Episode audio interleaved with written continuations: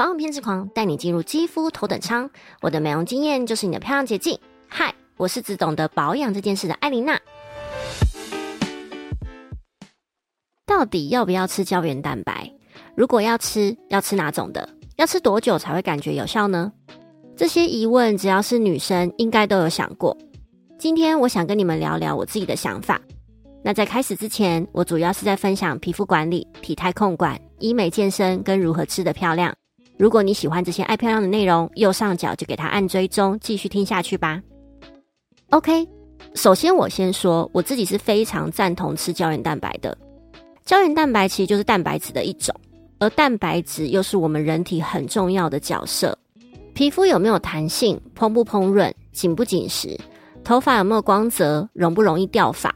指甲长得快不快，容不容易断掉，这些等等的都跟蛋白质有关。而天然的胶原蛋白分子太大了，根本没有办法被我们的肠道吸收。再来，胶原蛋白只存在在动物组织里，简单来说，没有什么素的胶原蛋白啦。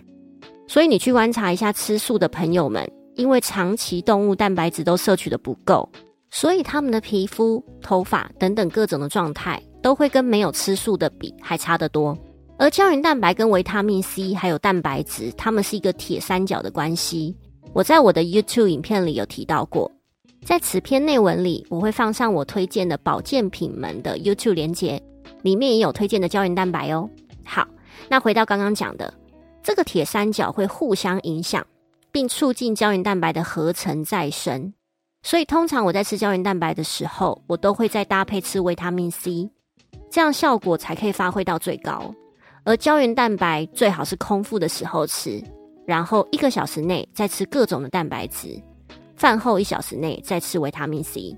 所以我通常早上起来会先吃胶原蛋白，然后就去保养啊、擦防晒什么的，再来就是吃早餐。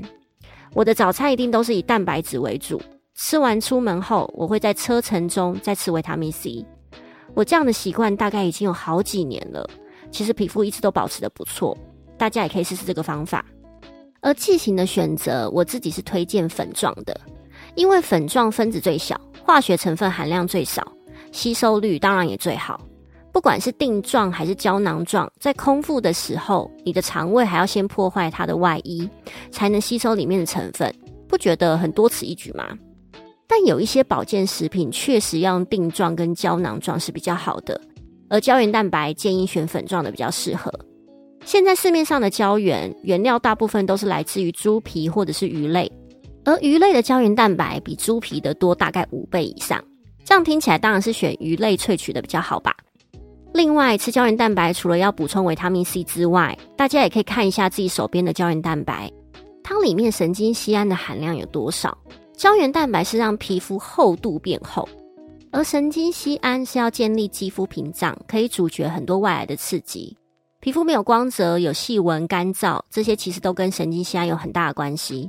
所以吃胶原蛋白也一起顺便补充神经酰胺，对皮肤的状况绝对是大升级哦。艾琳娜的 Murmur Time，只要是跟美容有关的，一定都会提胶原蛋白，就知道这四个字对我们女生来说有多重要。我是非常相信你长期吃什么、补充什么会影响你看起来的样子。所以我一直都有在吃保健食品的习惯。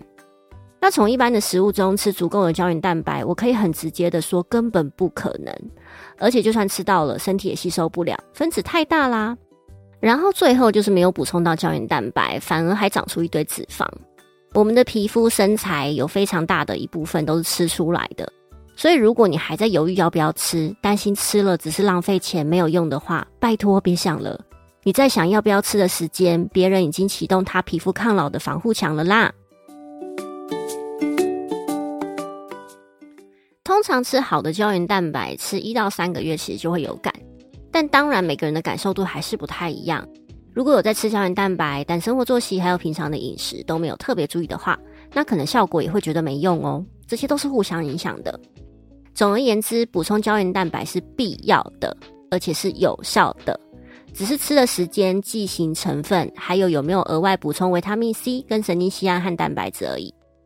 那今天的分享就到这边。如果想知道我平常有在吃哪些其他保健食品，可以参考此篇内文的 YouTube 连接哦。下一次来跟大家聊聊毛孔角化症是什么，它可以改善吗？为什么会有毛孔角化症呢？如果有任何想了解的保养主题，欢迎留言告诉我。那就下周再见，拜拜。